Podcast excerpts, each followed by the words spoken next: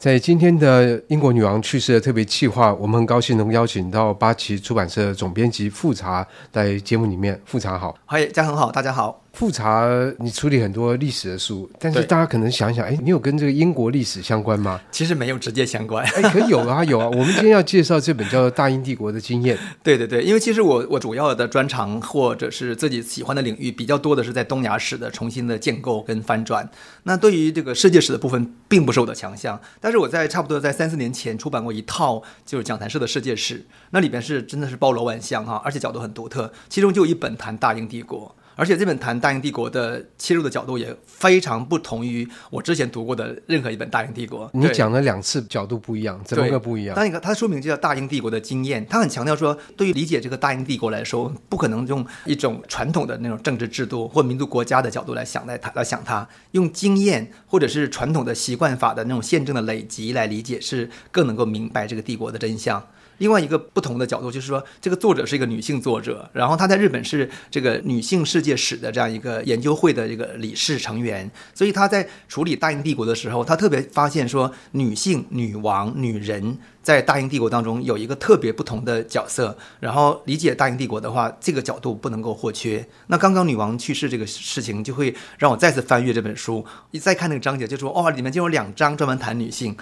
所以就觉得很有启发。我觉得的确是因为，其实，在现在，我想特别在这个文化研究方面，很多题材都呃很习惯，就是特别挑一个女性视角。对。但这女性视角有时候会有一个问题，就是说，呃，第一个看的人想要用这个女性视角来看待，可这个对象有时候不见得有那么多女性的角度可以发挥，有时候就会强作论述一番。对。可是英国不是这样，因为我们真的看英国历史上，你说从亨利八世之后，那我们马上就会想到伊丽莎白一世，是。然后这个玛丽女王的光荣革命。那也是相当重要。那到十九世纪有这维多利亚女王，那更是十九世纪非常重要的君王。然后二十世纪的就是这个。对，所以英国真的很特别，女性在她的统治史上。占了蛮重要的地位，而且这几位其实棒棒都是强棒。对，所以他这本这章就谈女王陛下的英国，有一章谈他一开始就谈说，他说其实一般来说哈，大英帝国是一个繁荣于女王的时代。他认为是说女性君主的治下的英国一定要单独来书写一笔。他甚至把这个过程哈追溯到更早的，就是在这个凯尔特人的这个布利吞人他们的女王，一个叫布迪卡的一个故事。那这个故事呢，就是他是反抗罗马。那这个故事就是后来就经由神话、经由民间传说跟书写被建构成。一个英国女性君主的传统，就是已经追溯到了凯尔特人的时期了。那当然，凯尔特人一定是英国古史当中最早的一个一个部分嘛。那从这开始就是开始讲起历届这个女性统治者的故事。当然，它的核心还是放在就是这个十九世纪最统治长达六十多年的这个维多利亚女王。所以她特别去分析说，这个女王她是在这个英国的这个历史当中扮演什么角色。哎，这个蛮有趣的。到那这是有什么样的女性特质，使得在这个统治期间，比如说特别的温和啊，还怎么样？因为你说对照中国历史，好像向来会认为，如果有女性统治者，第一个不太被追接受，第二个会带来灾祸。因为中国传统是男性儒家的一个视角，所以你会看到说，其实整个东亚历史当中，哈，我我特别用东亚历史而不用中国历史来看待，因为我觉得用中国历史的框架会把那些复杂的东亚历史的各个族群、各个政权的关系给简化了。所以，比如说像隋。唐历史当中的武则天，然后满清历史的慈禧，就是这是最典型的，就是这个两个女性统治者嘛。那、就是、就是女性是祸水这样，对，都是在 男性儒家把女人当祸水的视角来看待她。但是英国论述当中，你一定很清楚，没有这样的论述，对不对？是完全没有的。那可是在这本书里面，他怎么样去阐述这一点呢？因为刚才我们讲的都是，哎，好像比较停留在常识的层次，对，哎，对，这个英国有很不错的女性的统治者。是，那这本书其实相当的。厚，它不可能就停留在这个层面。对，我觉得这本书跨度非常大，它是强调是说要理解这个帝国的形成，哈，就是要明白说英国帝国形成实际是失去美洲才开始的，就是美洲独立革命以后，然后英国才变成帝国。好，他这这个视角很独特，因为我之前没太想这个问题。那他说，其实英国帝国是一个非常有自由传统，然后他们也是不是有一个有理念出发，从理念出发去设计出来的出来的帝国，而是针对国际局势跟内部各种变化的这个。作用，然后调整成来的，根据习惯法的累积而形成的一个帝国。所以照这个角度来看，这个美国独立对英国不是损失，反而是好处。对，作者认为是是好处，所以他那时候还发现说，哎，垄断贸易要放弃，要改成自由贸易，然后奴隶运动要开始解放黑奴，所以他从那时候开始对印度的政策啊，对殖民地的政策，然后对南非的政策，然后女性在这个英国史当中的角色，还有这个整个。自由贸易，它全部有个大的反转，实际上是这个事件刺激了英国去调整自己的政策。那这个书中就从这开始谈起说，说那后来的英帝国当中，在海洋这个国际贸易当中，以及在殖民地的政策当中，还有女性当中，它到底有哪些调整？就是非常多，你可以说是社会生活史或文化史的一个观察，就摆脱了传统非常刚性的那一个政治上层的一个视角。可我们也知道，英国作为一个君主的国家，它的君主的权利是在这数百年来是逐步消减的。对，所以我们放在伊丽莎白时代。或放在维多利亚时代，或放在伊丽莎白二世的时代是来讨论君主角色，这是站在不同的立足点。那这样来看的话，比如说十九世纪的这个维多利亚女王，她对于这整个帝国繁荣，到底应该负责到什么程度？对，这个时候就特别分析一章来谈到她。她说，我们来理解这个维多利亚女王，要知道说整个十九世纪后期，英国正经历一些这些内部外部的各种变化。那因此，女王的角色也在发生调整。她说，你想想看，就是英国那个时候已经就是君主立宪了嘛，所以这个时间实际上是君主立宪的一个完善期当中，我们知道英。国史很复杂，经过非常多男性统治者的乱七八糟的各种事情哈。那这个维多利亚女王她出现时候，她其实某种意上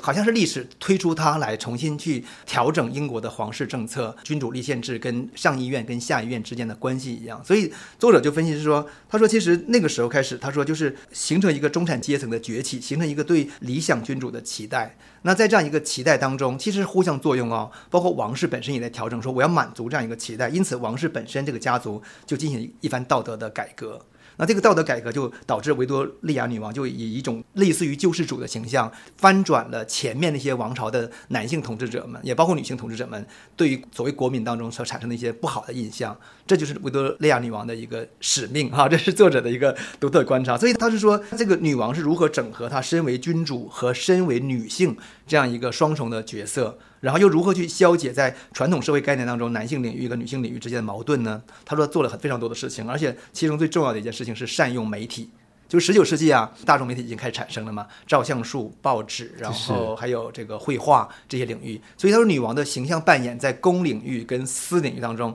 她特别强调的去呈现出她那个特定角色。那个角色对于整个大英帝国整个的统治是或者是同而不治的这样的，就是从君主制来说是同而不治嘛，哈，是有特别的帮助的。那这本书怎么看待这个英国皇室的角色？因为从刚才你讲的这个脉络来看呢，英国的皇室，但第一个，它等于在所有这个全世界的这王权的统治里面，他是一个站在最前沿的。所以最前沿是因为第一个，他的帝国的膨胀，对。然后第二个，他社会的变迁，然后还有技术的发展，在工业革命之后的这些改变，都使得王室是第一个首当其冲的。是。所以你刚刚提到，他在十九世纪就碰到这个要注重自己在媒体上面的角色。我想在那个时候，很多同时的皇室是没有想到所谓媒体这件事情。对对对，书中有特别的分析哈。他说，比如说他特别去想强调绘画或者照片当中呈现说，她跟她丈夫那个亚伯特亲王之之间形成一种女王夫妻的那么一个形象。她还有还有九个孩子嘛哈，所以他们在一起就拍那个照片跟绘画当中，我们可以看到很多当时的绘画当中呈现出那个家庭的氛围。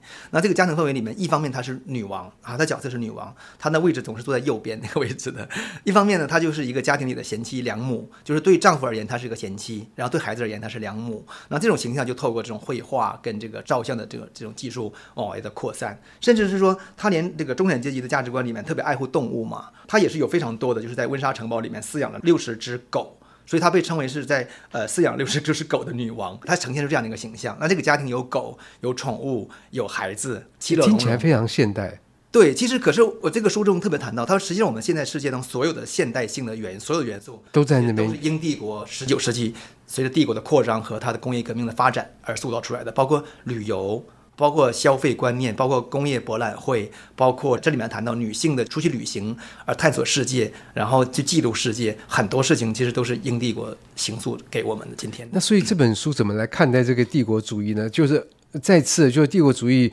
它在一些观点来看，它是一个罪恶嘛？是是是是，其实这个很很很有趣，就是这本书作者里面。因为女性作者，她我觉得在看待帝国历史的时候，她还是会注重中心跟边缘、边陲，男性跟女性，然后黑跟白，因为这都是英帝国当中存在的话题嘛。还有呃，统殖民者跟被殖民者，它的大致的脉络，我觉得它还是站在一个说，我们从边缘去看中心，我们跳出原来简单的就十九世纪早期把这个帝国统治视为说是一个呃殖民扩张的一个正向的一个面向，但他没有完全批判，他呈现出这些负面的样貌，但同时他又坚持一种，就是说，他他他说。我们要理解的英帝国还是一个。我们要明白，它就是一个呃，不是规划跟设计的帝国，它是因应各种矛盾，因应各种内部的这个利益。所以它是不是就像一个违章建筑？你知道，就是 呃，一一直这边加一个，那边加一块，然后就盖的奇奇怪状，最后变成。但是我觉得我们用违章建筑来形容，大家但这个是开玩笑。对对对对对，他就是书书里我特别谈到，包括我们这本书导读者啊，是辅仁大学的汪彩叶老师，她也是女性的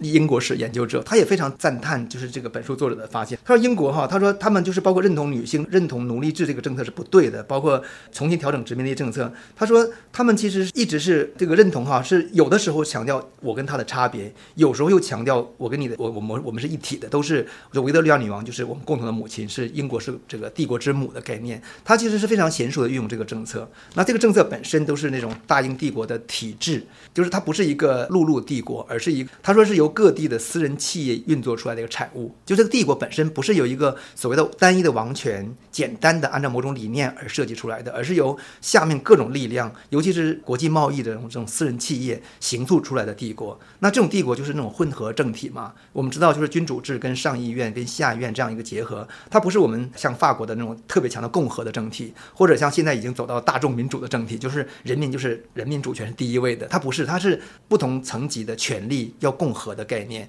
他认为这这种制度。才真正的保证了这个自由真正的实现。这个自由不是积极自由，就是说我想要干这个，我想干那，而是说是一个逃避政暴政的自由，就躲避暴政的自由。他认为这种自由对于整个人类社会任何一个一个共同体来说都非常的重要。的确，我觉得逃避暴政这件事情，就是在英国这个制度设计，你某方面可以说王室是一个多余的，可是另外一方面，它也提供了这个社会很好的一个缓冲阀，使人不再会走到那个对那个面向。其实维多利亚女王她这书里用特别分析，她说她她其实她在那个年代时候正面临一个所谓的。英国的君主制虽然已经立宪制了嘛，已经面临欧陆所形成的共和制的一个冲击。在十九世纪的中后期，我们经过知道，就是经过这些事情之后，他们怎么去面对这个问题？他认为是说，他透过把私人生活透过公众领域的展演，然后呈现出这样一个家庭的形象，然后呢去挽救君主制。这是作者的观点了，包括他五十周年的登基典礼，嗯、还有六十周年的登基典礼这些盛大的仪式，他本身都把它做成一个仪式的，往通过媒体往外扩散。那因此来说，他认为塑造这样一个形象，让人觉得说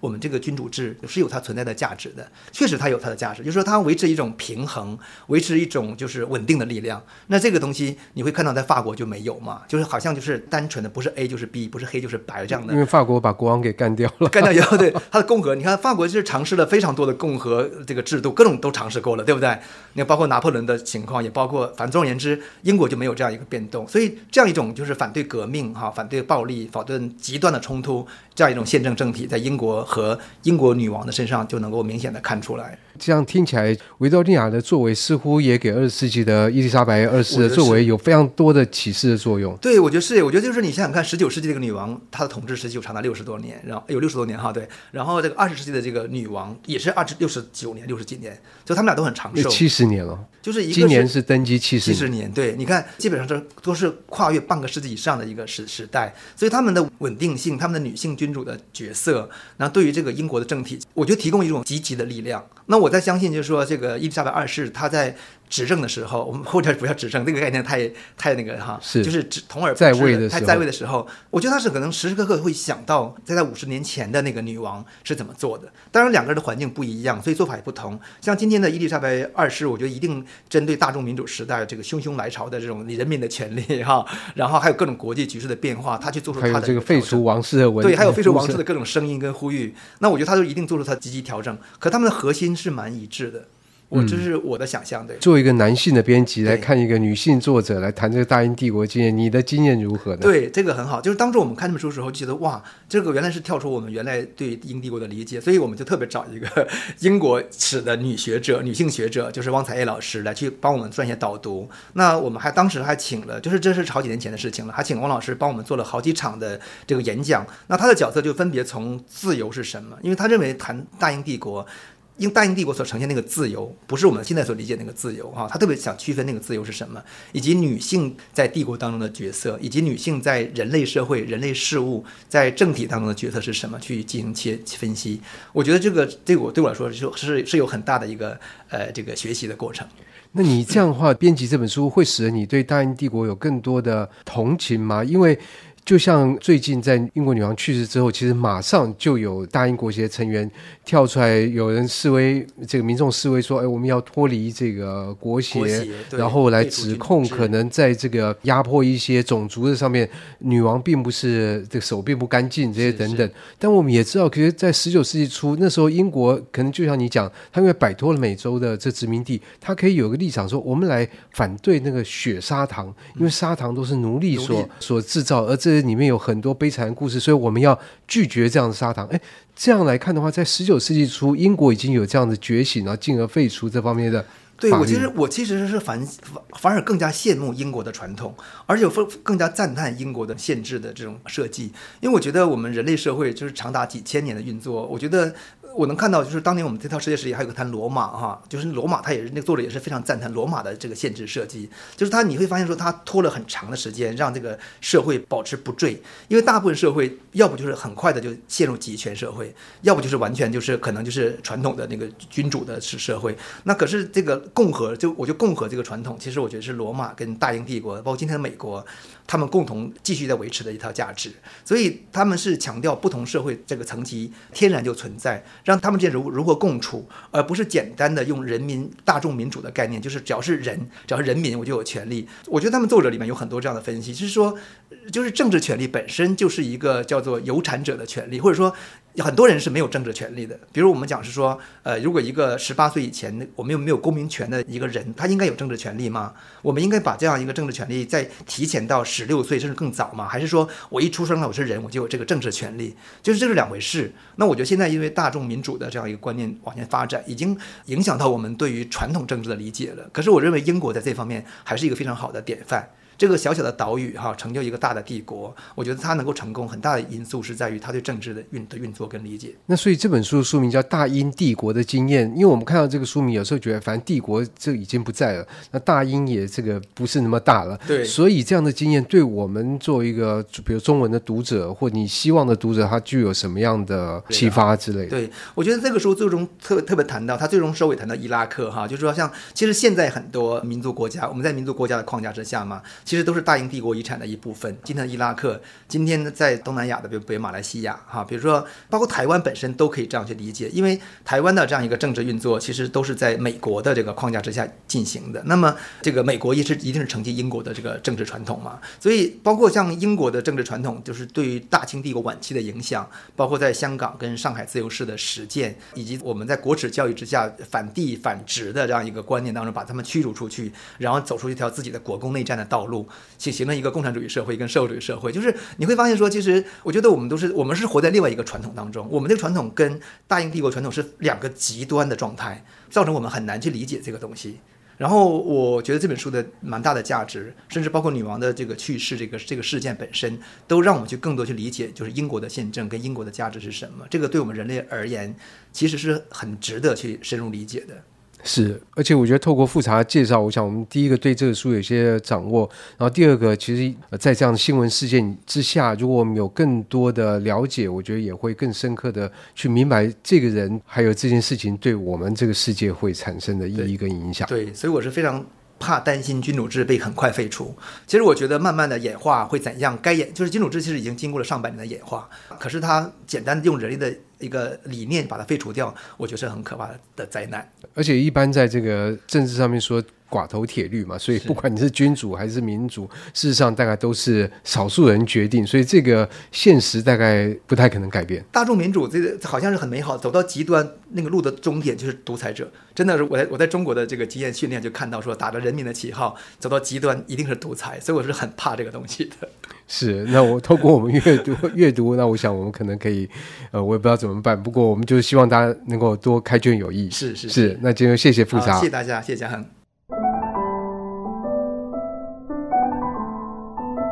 以上单元由数位传声制作播出。